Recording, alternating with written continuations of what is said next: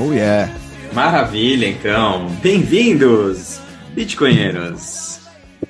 Que maravilha. Hoje, programa muito legal. legal. Um programa que. Um bate-papo, né? Uma conversa que acho que pode ser muito útil é, para quem talvez está começando a decidir o que vai fazer da vida e gosta um pouco de, de programação, é, tem interesse pelo, pelo, pela área, pelo tema. De repente pode ser aí uma, um bate-papo que te incentive né, a começar e dedicar mais tempo a isso, a aprender.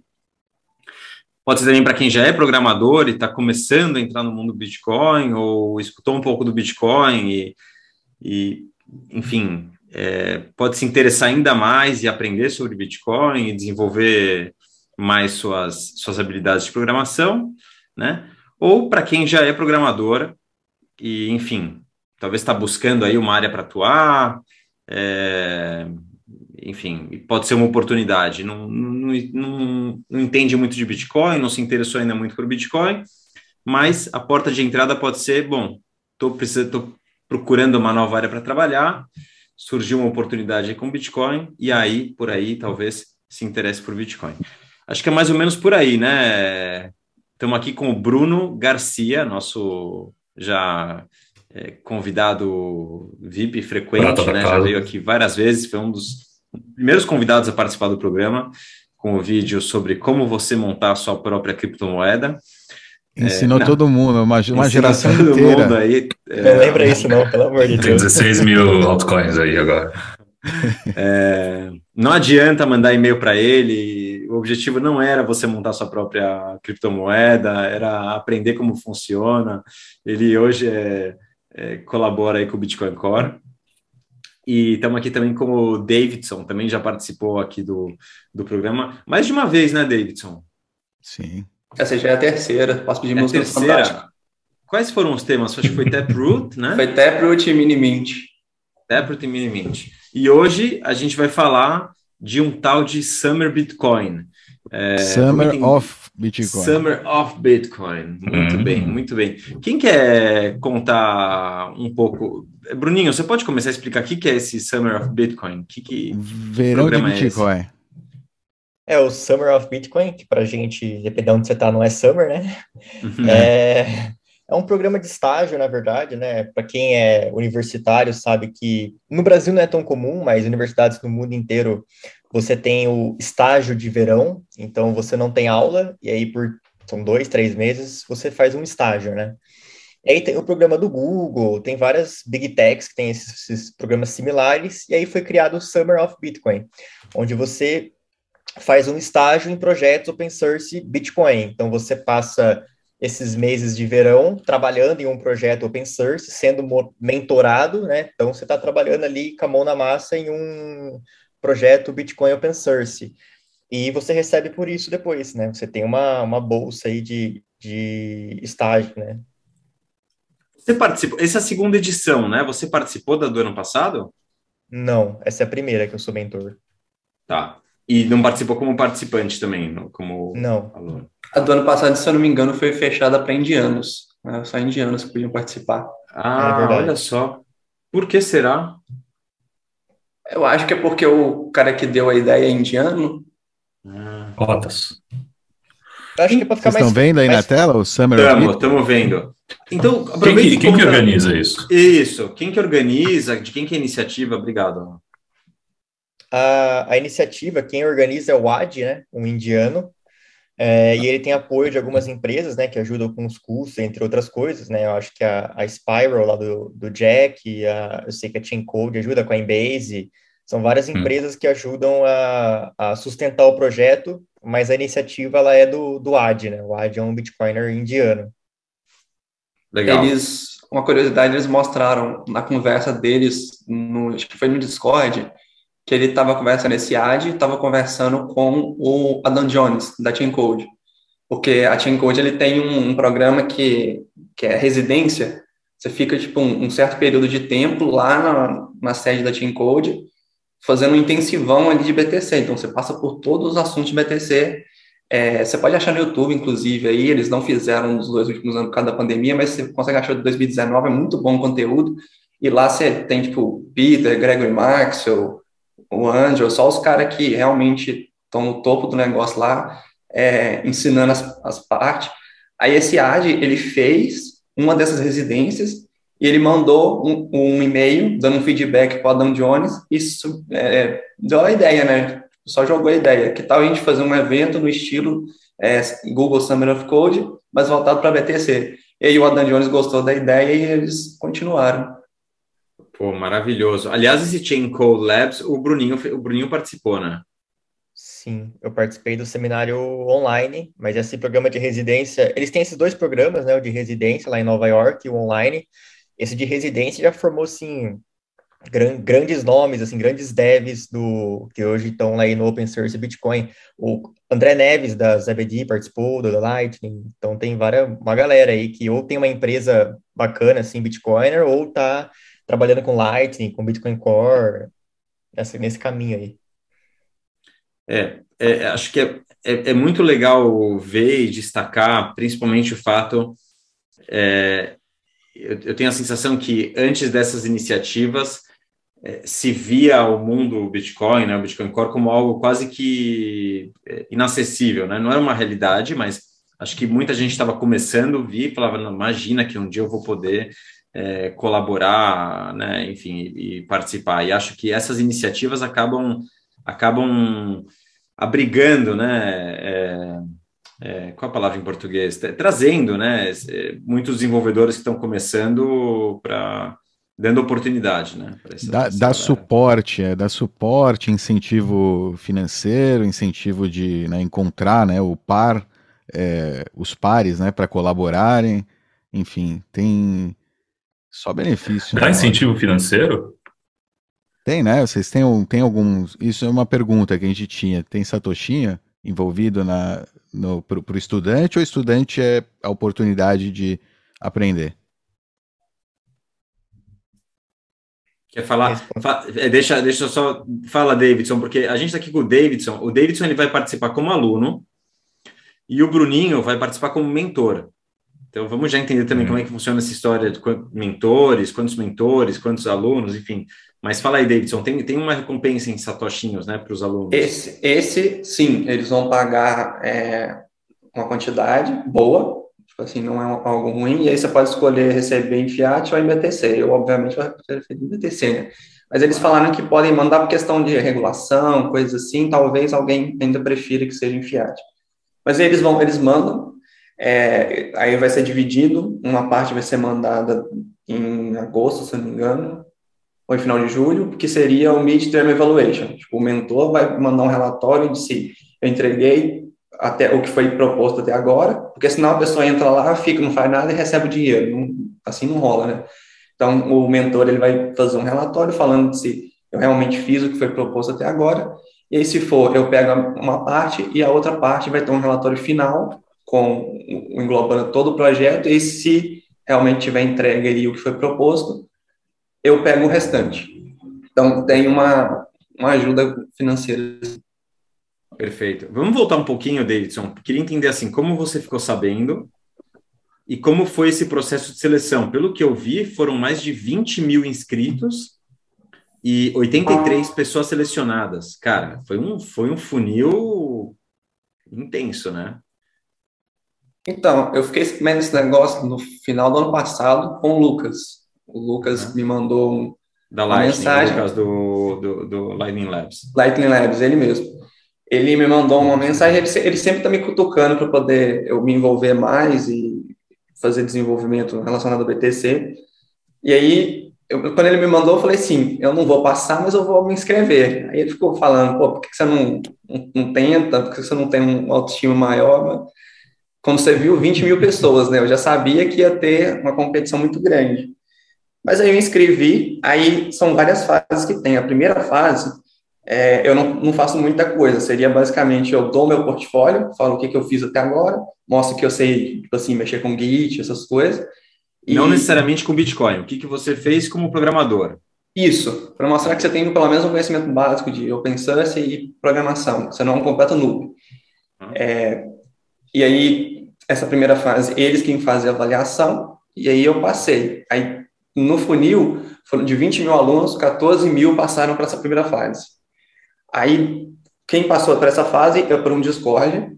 Esse Discord tinha os mentores, a organização e os participantes. E aí, os mentores, igual o Bruno, é, eles tiveram que é, criar pequenas ideias de projetos. No caso, o Bruno ele fez, por exemplo, um teste, para poder fazer um teste relacionado ao Bitcoin Core. Aí ele tem a ideia, ele coloca um resumozinho do que seria a ideia, o que, que deveria fazer, alguns, é, algumas informações para o estudante, e aí a gente tinha vários projetos. Peraí, peraí, peraí, peraí, peraí. Bruninho, quer contar um pouco mais de detalhe como, como que você criou essa tarefa aí? Você tinha um guia para criar um nível de dificuldade? Como que foi isso? Não, não tem um guia de dificuldade. É que, na verdade, assim, é, mesmo dentro do Bitcoin Core ou dentro do é, qualquer projeto open source, às vezes dentro do mundo sabe tudo. Então, geralmente o cara trabalha mais numa área ou em outra. Ah, eu, alguém gosta mais de wallet, outro gosta mais de, de network. Então, você vai fazer seu projeto baseado no que você já trabalha no seu dia a dia, né? Então, o que eu sabia de necessidade baseado naquilo que eu eu estava trabalhando em cima. Aí eu uhum. pensei nos, nos coin selection do Bitcoin Core, que faltavam ainda falta, na verdade, vários cenários de teste, de diferentes testes para poder testar o, os algoritmos é, de maneira melhor.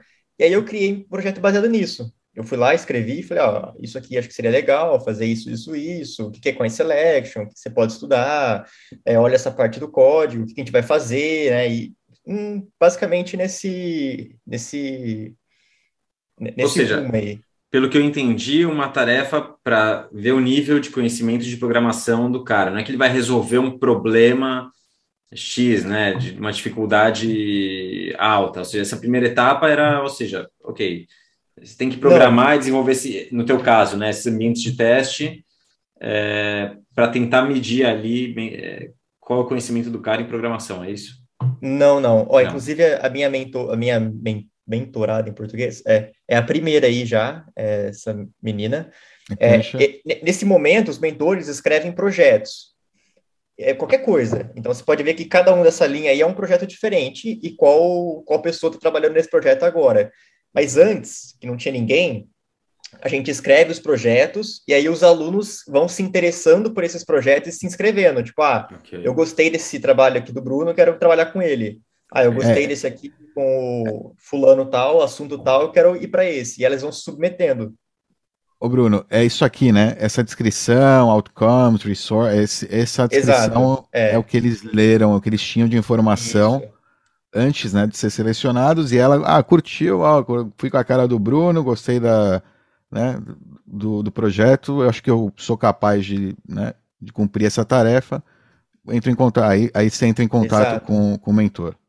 É, aí ela submete um projeto de uma um documento que mostra, por exemplo, ó, Bruno, okay. eu estudei com a Selection, é isso, é isso, é isso, e aí ela faz, aí a proposta dela, ela escreve essa proposta.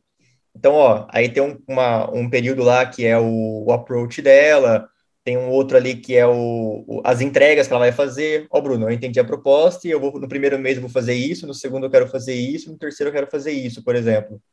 E aí eu recebi vários diferentes e eu tinha que escolher um. Basicamente assim. Uau!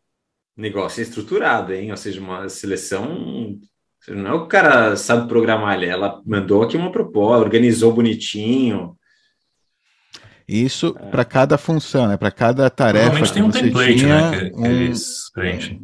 Não, pelo visto não. Ela que fez o negócio. Pro... Ela que mandou a proposta dela. É, ela fez o dela.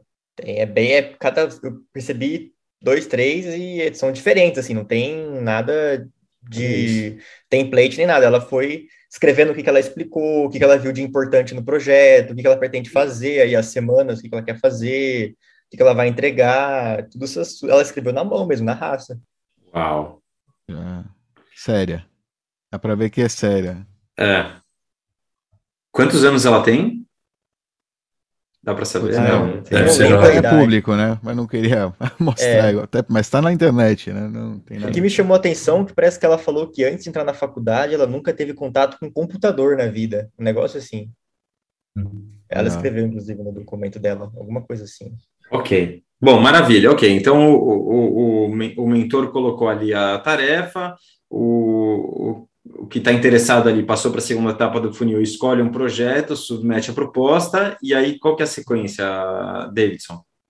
Então, antes de, de terminar a proposta, a gente tem um período em que eles te dão vários conteúdos para você estudar. Então, se você não entende Por exemplo, sobre... O primeiro que a gente estudou foi o que é dinheiro. Não foi nem de programação, foi o que é dinheiro. É, foi totalmente, assim, Bitcoin focado, 100%. Boa. Aí depois, né? qual foi o material? O material de leitura foram os quatro primeiros capítulos do que o governo fez com o nosso dinheiro do Murray Rothbard. Que é um, é um bem legal para você poder entender o que, que é dinheiro e qual é o problema do dinheiro. Então, você lia isso, pesquisava o que você tinha que pesquisar por fora, e aí tinha uma sessão no Zoom que a gente entrava e debatia isso. Aí o Ad estava na sessão, a gente ficou conversando, a gente ficou, na minha sessão, a gente ficou batendo um papo um tempão sobre questão de se dinheiro precisa ter um valor que não seja. É, tipo assim, se ele, precisa ter um valor que não seja o fato dele ser dinheiro, porque isso seria um paradoxo, né? Se, se ele tem valor porque ele é dinheiro, mas ele é dinheiro porque ele tem valor, então é um paradoxo, o paradoxo da regressão de Mises. A gente ficou um tempão falando sobre isso. Mas aí o primeiro tema foi o que é dinheiro. Aí depois a gente veio do, dos básicos de, de BTC, a gente estudou é, a blockchain, as transações, a rede peer-to-peer, é, wallets, serviços em cima disso. É, teve várias semanas e aí o material era são eram capítulos do Grok em Bitcoin do Jimmy Song. E depois que terminou esse período, acho que foi um mês, alguma coisa assim, aí iniciou o período de realmente fazer as propostas. Aí a gente começou a escrever a proposta, a gente podia mandar a proposta para três ideias, porque quando o mentor manda, eles falam project ideas. Aí quando você manda, aí é um project proposal, a minha proposta do que eu vou fazer se eu for escolhido. Aí a gente teve um período para poder escrever a proposta, mandar para esse site aí, porque tem uma seção de login, aí o site que eu vejo é um pouquinho diferente, porque eu consigo logar como participante. Aí tinha lá a seção para eu poder submeter o meu documento, com o meu coisa. Aí eu podia selecionar três, até três, né? De um a três, diferentes. Me fala quais, quais é que você isso. escolheu e, e, e por que que você escolheu esses? Eu mandei pro do Bruno.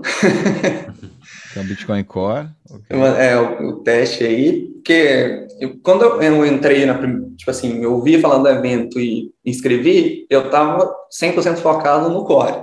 Eu queria. Porque quando você olha para um código igual o Core, você tem o que a gente chama de bomba de efeito moral, né? Você olha para aquilo e fala: Meu Deus do céu, como que eu vou conseguir entrar nisso? Não...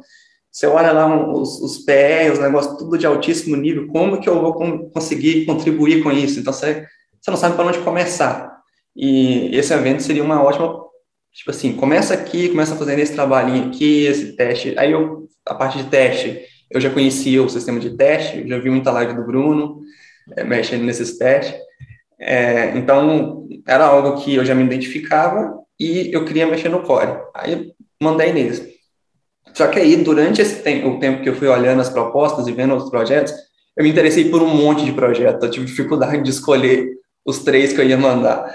É, aí, o, o, outro que eu mandei foi no, no SecP 256K1, que é a lib que implementa as assinaturas do BTC, tanto SDCA quanto XNO. É, o de baixo aí, o Batch Validation, Batch Verification Interface, que mexe com criptografia e é um negócio muito da hora que eu gosto pra caramba. Você tinha que fazer validação em, em lote de assinatura XNOL.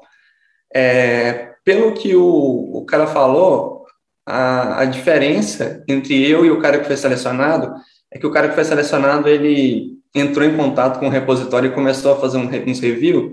E eu, como eu não estava, eu pessoalmente, assim, eu não estava acreditando que ia passar.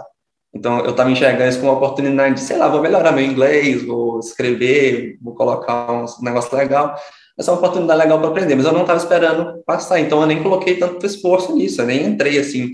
É, era uma coisa que eles recomendavam você fazer, era ir lá na, na equipe que trabalhava naquele, naquele projeto e começar a conversar com eles, começar a revisar algumas pull requests. Eu não fiz nada disso, porque eu realmente não acreditava que ia passar. E ele falou que se eu tivesse feito um pouco mais de esforço nessa parte, provavelmente eu teria passado. E o último que eu mandei, que foi o que eu fui aceito, é na ali embaixo CDC Utrexo, no lado direito. Não, isso. Esse aí, ó. Se você descer, o meu tá aí, ó. Rush Utrexo. Que é implementar o Utrexo do zero em uma linguagem nova, como uma biblioteca, que é o Rush. Que ele é, inicialmente ele foi feito em Go, que é a linguagem que eles gostam pra caramba. Aí eu tenho que portar ele para o Rust, que é uma linguagem que está ficando bem famosa aí agora, principalmente no mundo do Bitcoin, tem bastante coisa construindo em cima dela. Aí o meu trabalho é exatamente isso, fazer um porte do, da estrutura básica que está no Go, levar ele para o Rust para poder as pessoas conseguirem utilizar ele. Uau, e, e o TRXO, o que, que é o TRXO? Eu nunca, nunca ouvi falar, eu, tipo, primeira vez. Eu sou, sou bullish nesse projeto desde quando eu ouvi falar a primeira vez, em 2020, cara, é muito legal. É, Para você validar uma transação, que é, em última análise, o trabalho de um full node, a transação é quase, ela quase tem tudo que você precisa para poder validar, ela é quase o que a gente chama de self-contained. Praticamente tudo que você precisa para validar está na transação exceto o output que está sendo gasto, a moeda que está sendo gasta, que é o pre-vault. Para você validar uma transação, você só precisa da transação em si, porque ali estão os outputs que estão sendo criados, ali tem as assinaturas, tem os scripts, tem tudo ali. E você precisa também do UTXO7, que é o conjunto de todas as moedas que não foram gastas, né? UTXO, Unspent, Transaction Output, são todas as moedas que não foram gastas ainda. Então, você precisa do UTXO7, que nele vai ter o valor e o script pub key, que é a condição de gasto, que se for chave pública, tipo assim, estou pedindo uma assinatura para essa chave pública. Aí na hora que você for validar, você vai ver essa assinatura que foi é, tem uma assinatura aqui? Tem. E essa assinatura bate com essa chave pública? Bate, então a transação é válida. É, só que para muitos dispositivos hoje em dia já não é muito legal o tamanho do Texos7. Ele tem 4.5 GB aproximadamente, com acho, se eu não me engano, um ou dois bilhões de outputs, e isso é um dos grandes gargalos do IDB, né, o Initial, IBD, Initial Block Download, né, que está sincronizando o seu node, vocês já devem ter reparado que com SSD é muito mais rápido. Por quê? Porque o banco de dados, ele geralmente não cabe em memória, porque 4 GB não, não dá para colocar isso em memória. E se você tiver um disco, ele tem que ficar lendo do disco ali o tempo todo. Então, para cada transação, para cada input, ele tem que ler o Privault. E isso causa muita leitura no disco. Você tem que ficar no disco toda hora. E isso é, faz com que o processo fique incrivelmente lento. O Utrexo, ele usa uma técnica chamada acumuladores. O acumulador, ele é como se fosse uma hash, que eu pegasse todo o conteúdo e comprimisse, só que o acumulador ele permite eu fazer alguns tipos de, de perguntas. Eu poderia perguntar, por exemplo, essa Utexo, ela está nesse acumulador, ela pertence a esse conjunto aqui uhum. durante nessa altura, e aí você consegue provar isso. Então, vamos supor que a gente está no bloco da altura 10, e aí eu vejo uma transação que está gastando uma certa moeda. Eu pego o acumulador para o bloco 10 e olha, essa é a UTXO, ela existe no UTXO 7 desse, dessa altura aqui? Se ela existe, ok, a transação é válida. Se ela não existe, ele está tentando ou gastar fundos que não existem ou gastar fundos que não não é aquele script, tentando adulterar ele, alguma coisa assim. Então, é, a ideia dele é para facilitar que você rode nodes full validadores, né, porque a partir do momento que você tem as UTXOs e você tem a transação, você faz a validação completa, você valida todas as regras de consenso, sem precisar manter esse conjunto de dados aí gigante que está crescendo aí a cada dia mais, e você poderia fazer isso para, por exemplo, rodar um Node no smartphone, sem, sem precisar de muito ser um smartphone top de linha e o celular esquentando, porque você só tem que fazer hash, e hash é tranquilo de fazer.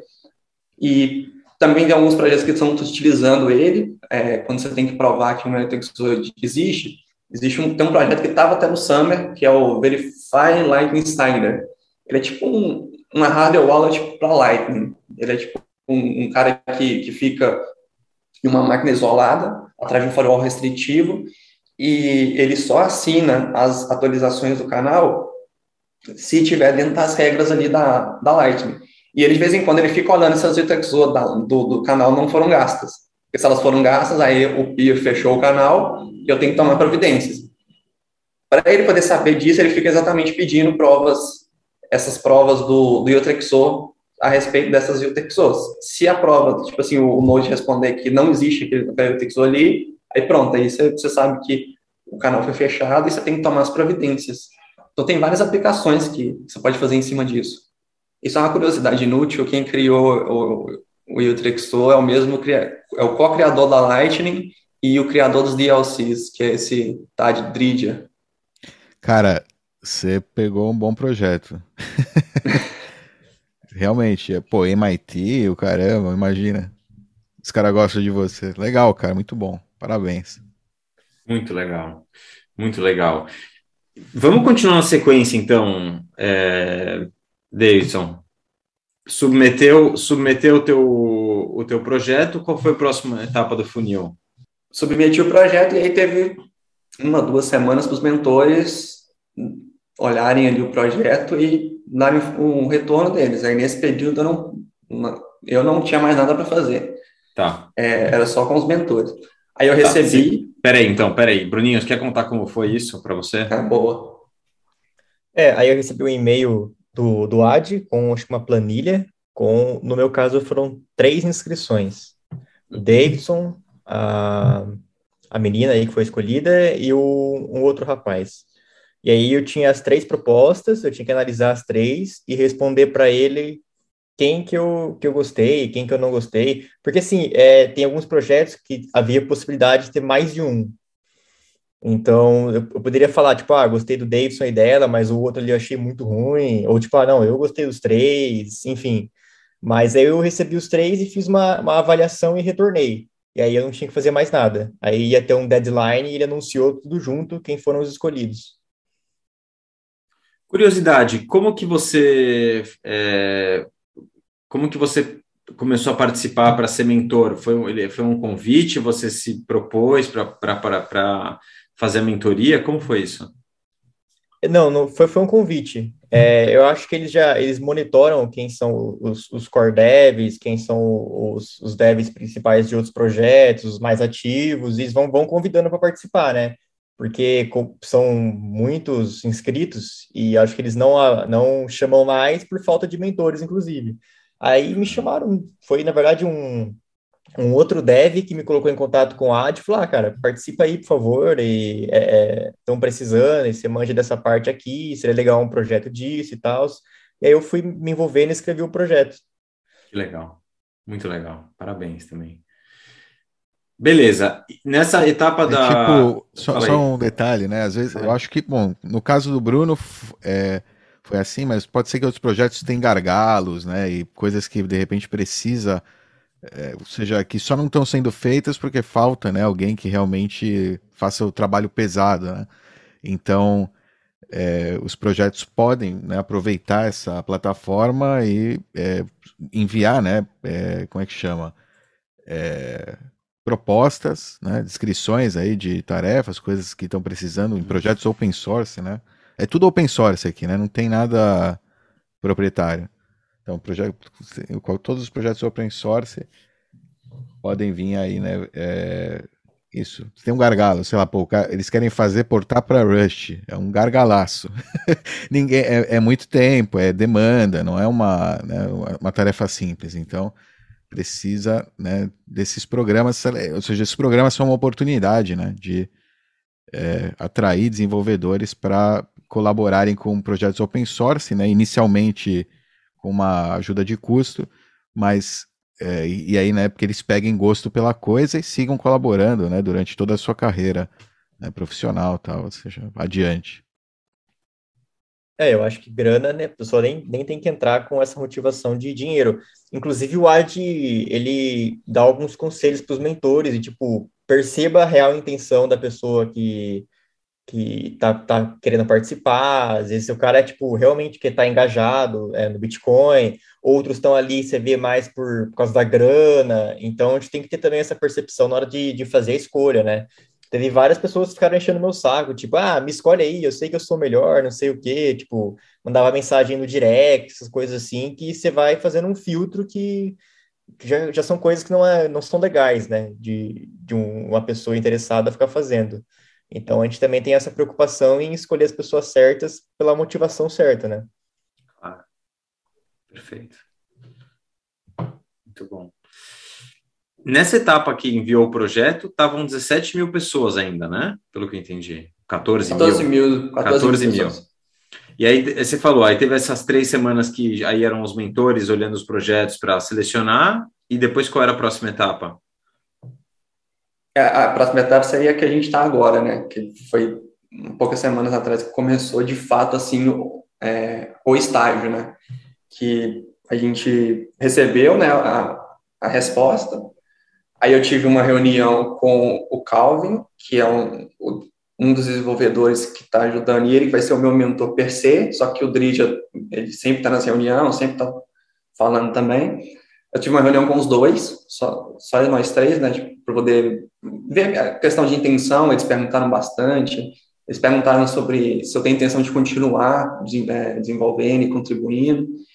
É, aí depois dessa reunião, é, ele já começou a me mandar um material, e a gente começou a conversar sobre implementação mesmo. Ele tinha, o, o Drid já tinha começado uma implementação, só que ela estava bem ruinzinha. Aí eu falei assim, não, eu vou continuar só porque tem aqui o Git tree, né, tipo, já está um repositório iniciado aqui, e tem até no, ele está até no GitHub do DCI, né, o Digital Currency Initiative do, do MIT. Falei, vamos continuar, mas eu vou, vou mexer bastante, vou mudar bastante coisa. Ele falou, não, tá bom, pode continuar e à medida que você vai mandando, a gente vai vendo e provavelmente você vai tirar a maior parte do código, mas é bom dar continuidade para ver que realmente a história do projeto é né, uma coisa que o Open Source preza muito, é realmente mostrar a história que foi se passando o projeto e não só o resultado final. Aí ele, a gente chegou nessa, nessa resultado aí, a gente teve algumas mudanças durante o período, é, os dois conversando lá e depois eles conversando comigo, vendo o que eu achava. É, o projeto lá... Por exemplo? Falava, por exemplo? Então, o projeto lá ele falava em uma estrutura chamada Pollard, que é uma maneira de se implementar. Só que a gente já trocou, a gente não vai usar mais essa estrutura, a gente vai usar uma outra estrutura que é mais leve, ela gasta menos memória, só que ela tem algumas. Ela ainda consegue fazer toda a validação, só que ela não consegue gerar provas. Você não consegue provar para alguém isso. Você só consegue que alguém te mande as provas, tipo assim, um full node, um full node lá te manda as provas. Aí quando você recebe elas, pode verificar tudo bonitinho. E você pode construir o estado também, você mesmo. Só que você não pode criar provas para mandar para outra pessoa. E o Pollard, ele permitia isso. Só que eles falaram para poder fazer isso porque a maior parte do, dos use cases, que a gente vê assim mais imediato seria de, de cliente, quem só vai fazer a validação, não de quem vai servir essas provas. Então eles falaram, esse no, essa nova estrutura, tipo Stamp, é literalmente toco, ela é mais fácil de implementar, mais leve, gasta menos RAM, é, você não tem que ficar brincando com ponteiro para lá e para cá, que é uma coisa chata para caramba, principalmente em Rust. É, aí eu comecei a desenvolver, eu já fiz um, um pull request, adicionando o básico do Stamp, já tem bastante código lá. E agora eu vou, eu estou fazendo as provas, verificar ali as provas, e depois a gente vai para deletar, porque no, no Utrecht você tem duas operações maiores. É, adicionar e deletar. Adicionar é quando você cria uma nova UTXO, né? Tipo, a transação envia, é, de, envia bitcoins para o Dove. Aí tem lá o endereço do Dove, ele vai receber o UTXO. Aí você criou essa UTXO. Só que quando o Dove gastar a moeda dele, aí ele destruiu ela, ela fica um ST, STO, né? Spend Transaction Output. Aí ele não pode gastar ela de novo, então a gente remove ela do estado. É, o, o, remover é um pouco mais complicado, então por isso que a gente começou a edição, é fácil. A gente fez a edição, aí agora consumir as provas e depois a remover, e aí a gente consegue fazer todo o ciclo ali de um, um cliente leve usando o Trexor. E o papel do mentor, é, enquanto você está, enquanto o, o, o, aluno, né, o, o, enfim, não sei como chamar, é, é, tá, tá, tá, desenvolvendo o projeto, é orientar o caminho que vai seguir e também ele faz uma revisão do código. É, quem, quem, que faz a revisão e, e, o chequeio aí desse do que foi desenvolvido? A revisão ela, ela segue o, o mentor ele dá uma, uma primeira palavra claro, principalmente assumindo que eu, como sou novo nesse ramo, meus PR vão precisar de um, um tratamento a mais, que alguém que já está mais acostumado não precisaria, uhum. mas depois disso, ele passa por, pelo processo normal do repositório. Então, se, se o pessoal que está trabalhando com o Bruno, ele vai abrir uma PR no Core, essa PR vai ser revisada usando os guidelines do Core. Mas antes o Bruno vai dar, tipo assim, oh, isso aqui não tá legal, vai, vai dar uma revisada. Eles, inclusive, pedem para a gente, eles chamam de interns, né, seriam estagiários. Ele pede para a gente revisar o código dos colegas, de, tipo, de outras pessoas que estão participando. Perfeito. É, inclusive a minha mentorada, ela já tem um PR mergeado no, no core, enquanto ela escrevia o, a, a, proposta, ela já abriu um PR, ela viu alguma uma coisinha para melhorar lá, abriu um PR. É, demorou até para ser mergeado, porque precisava de revisão. Aí acho que o Andrew revisou, depois eu revisei e aí foi mergeado. Então ela já tem um, uma participação ativa assim no core, ela já tem já. E nem tinha começado o projeto direito, era a primeira ou segunda semana. Que demais. E aí só para encerrar, só para a gente tá che... só para continuar a parte cronológica, ou seja, aí tem uma primeira etapa que tem uma revisão, né? E se o, se o estagiário é, é, atender às expectativas, ele recebe essa primeira parte da recompensa, e depois ele continua até no final, entregando o projeto pronto, recebe a segunda parte, né? E aí, e aí encerra isso. E aí o que tem no final, pelo que eu entendi, é que os, é, os, os participantes né, de destaque acabam sendo recomendados é, para contratação ou no projeto que eles trabalharam, né? É, ou às vezes para uma outra empresa privada, né? Quer me falar um pouco disso?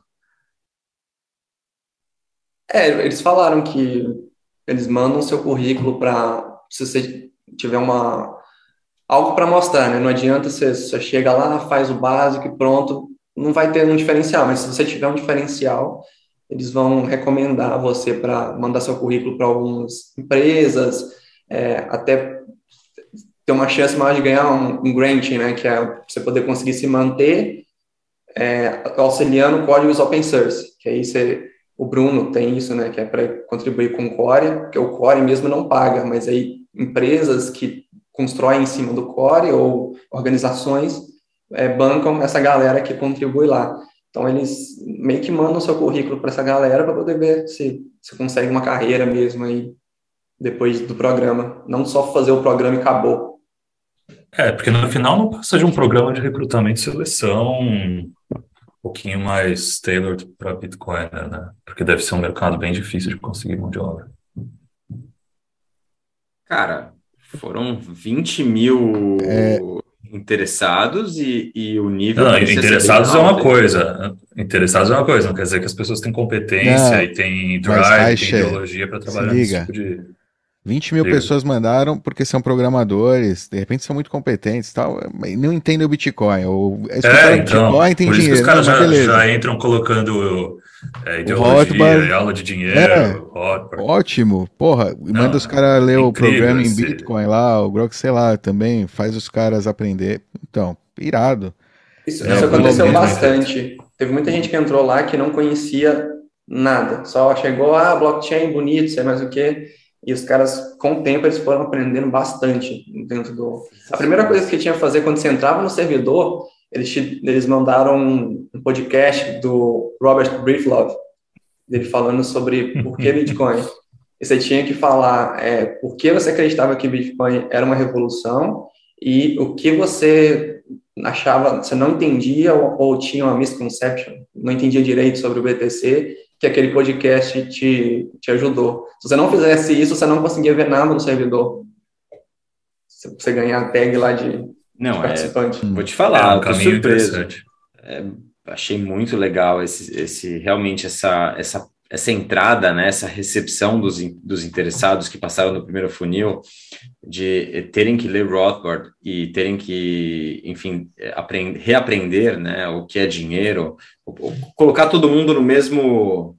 No, Nivelar, mesmo, né? Nivelar é, um pouco. Exatamente, equalizar equalizar, né, todo mundo ali, botar todo mundo na mesma linha é, de pensamento e depois esse podcast explicar, enfim, sensacional. Realmente é, dá, dá para ver que é, é, mais do que um, acho que um, só um processo de recrutamento e seleção, Alan, porque. Não, é um processo de recrutamento e seleção muito bem educado para chegar no público que tem que chegar. Geralmente, eles falam que são projetos de formação, né? Você, você pega alguém ali que ainda não está lapidado e termina de, de fechar as skills ali para poder virar um profissional melhor.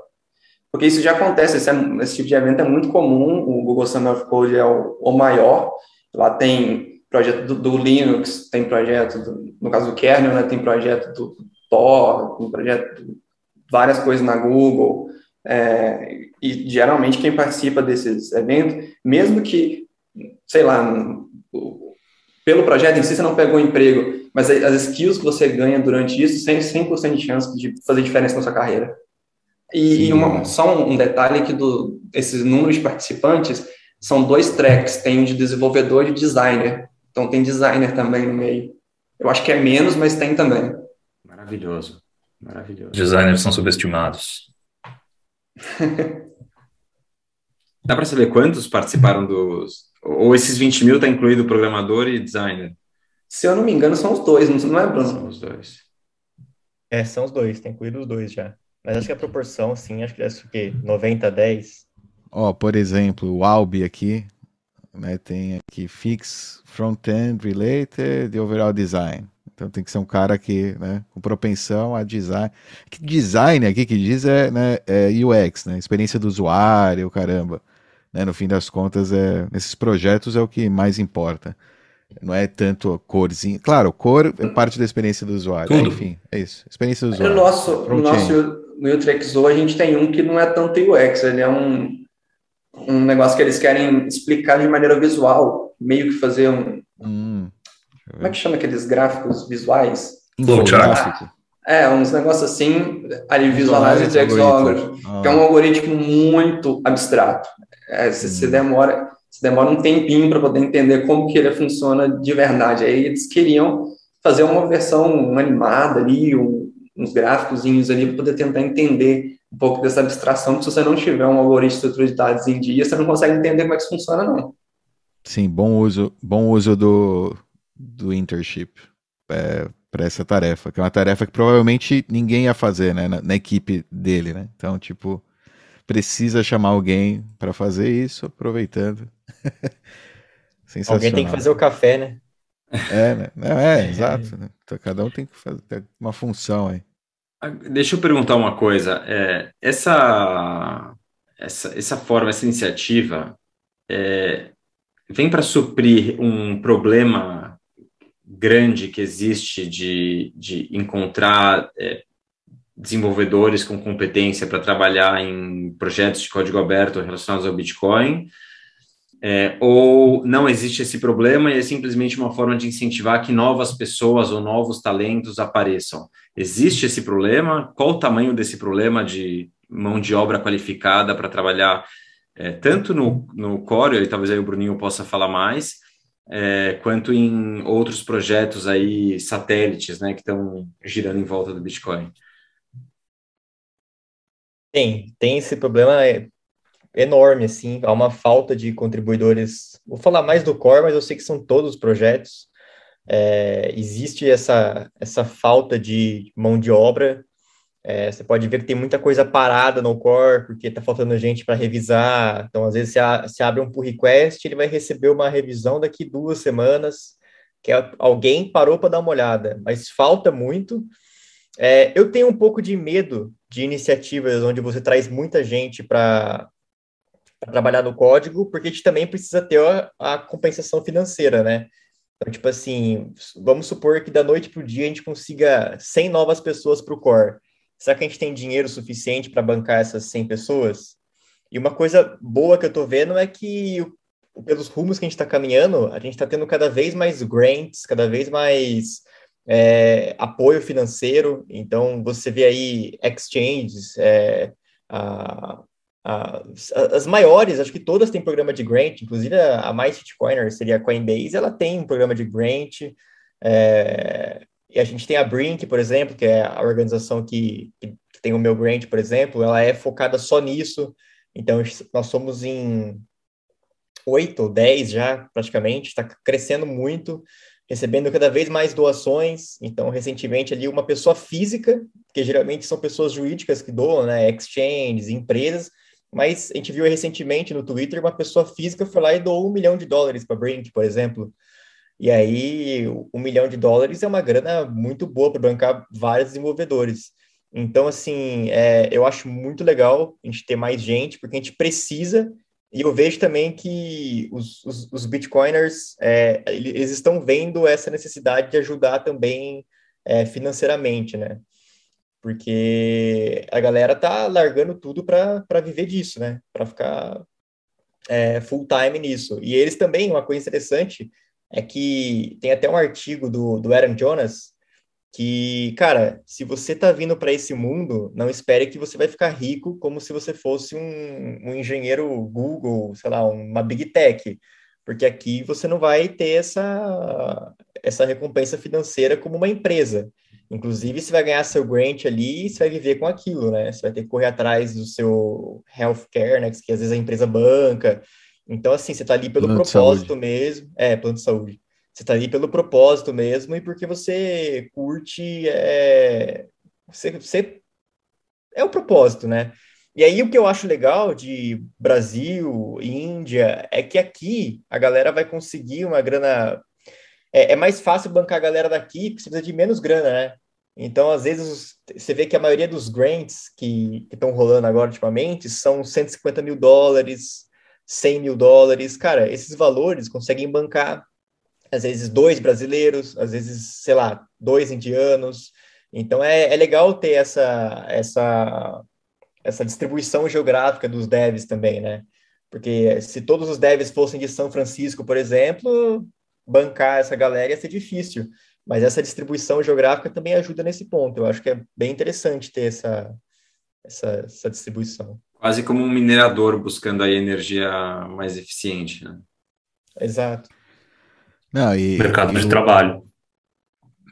Não, e o, o, desenvolvedor, né, que trabalha nos projetos open source, agora com o Grant e tal, mesmo que não tenha Grant, né, eventualmente, ou vá trabalhar em outro, né, trabalhar, ele, ele acho que segue, né, como ele fica alinhado, meio que se alinha com o Bitcoin, quando ele trabalha com o Bitcoin, a, os incentivos, né, se alinham, ele, ele começa talvez a acumular Bitcoin também, então e aquele projeto, de repente, ele usa ele para alguma atividade crítica da operação dele com Bitcoin. Então, é, ele vai seguir colaborando, independente né, de receber grant, porque, enfim, né, mesmo profissionalmente, ele pode estar tá usando aquele software open source né, no futuro. É, e, e, nem todo mundo também quer trabalhar com open source, porque, querendo ou não, é um, é um pouco difícil, porque você tem que correr atrás das demandas, tem que correr atrás do seu trabalho e é você sozinho no mundo, né? É diferente quando você trabalha com uma empresa que você tem um gerente, um product manager, um, uma equipe ali que vai falar, ó, oh, faz isso agora que é a nossa demanda. É outro mundo, é, total, é um choque, assim, é totalmente diferente. E tem gente que às vezes não curte esse caminho. Às é, vezes, então, exemplo, é tipo uma, uma personalidade empreendedora entre os programadores, isso? Seria um cara, paralelo? Empreendedor, eu acho que não. É mais eu já ouvi falar que geralmente quando você é um dev open source, você é mais research do que um dev, assim, você é mais um pesquisador do que um desenvolvedor. Porque às vezes você vai ter que ir atrás do problema, e ele é, às vezes, teórico, você vai ter que pensar numa solução ainda, escrever muito no papel, propor isso num, num mail list, por exemplo. Então, é, é tem bastante esse, essa, uhum. esse papel de pesquisador. Mas tem gente que não, uhum. não gosta disso e quer ir para a indústria. E é legal também, porque tem várias empresas bitcoiners aí precisando de gente também. Uhum. Exato. Vocês é que outra acham... vez, no tempo livre, tem gente que, né, bitcoinheiros fazem vídeos, tem um desenvolvedor vai no repositório lá e dá uma olhada se tem alguma coisa que ele pode colaborar. É, alguma coisa a pessoa tem que fazer com esse tempo. e, e, acredito que, eu não sei o que vocês acham, é, como esse, essa, essa, essa história de grants, né, de de apoios a desenvolvedores vai mudar, talvez no curto, médio prazo, né? A partir do momento em que, em que o Bitcoin começa a crescer, né? A gente começa a ir rumo à hiperbitcoinização, é, eu acho que deve cair essa necessidade desses, desses grants, né? O que, que vocês acham? Vocês acham que isso sempre vai ser necessário? Não, acho que a necessidade vai cair, mas os grants vão aumentar. É, vai depender. Vai ser mais crítico para muita gente, então vai ter mais apoio a quem, né? É, eu acredito que ter sempre vai precisar, porque mesmo que tenha as pessoas que colaboram, é, colaboradores que aparecem de vez em quando, dão ajuda lá, essas pessoas, elas, primeiro, elas não têm responsabilidade em cima do código, que é diferente de um maintainer, que é alguém que está geralmente full time, e aquela pessoa ela tem responsabilidade em cima do que ela está fazendo, então ela não pode simplesmente deixar de contribuir por seis meses e depois voltar. E geralmente esse tipo de pessoa, contribuidores que vão lá de vez em quando, eles resolvem os problemas que são bonitos, que todo mundo está vendo, mas o, o, trabalho sujo mesmo, que está por debaixo dos panos, geralmente são as pessoas, os contribuidores regulares que fazem. Então, o papel do desenvolvedor regular, que são aquelas pessoas que estão lá direto no, na, na, base de, de código lá, é, fazendo melhorias, fazendo é, limpeza, limpando né? coisas. Limpando a é, casa. Esse tipo de, esse tipo de figura. Cozinhando, limpando, fazendo as tarefas domésticas do código lá. Isso. Isso é algo que a gente aprendeu do Linux, né? Não, não tem como você tirar essas pessoas que, que realmente vivem em função daquele código. Você pode trocar ali uma outra peça e tal, mas sempre tem que ter alguém que está ali que realmente cuida do código, né? Então, carinho ali no código e, e mantém a coisa funcionando.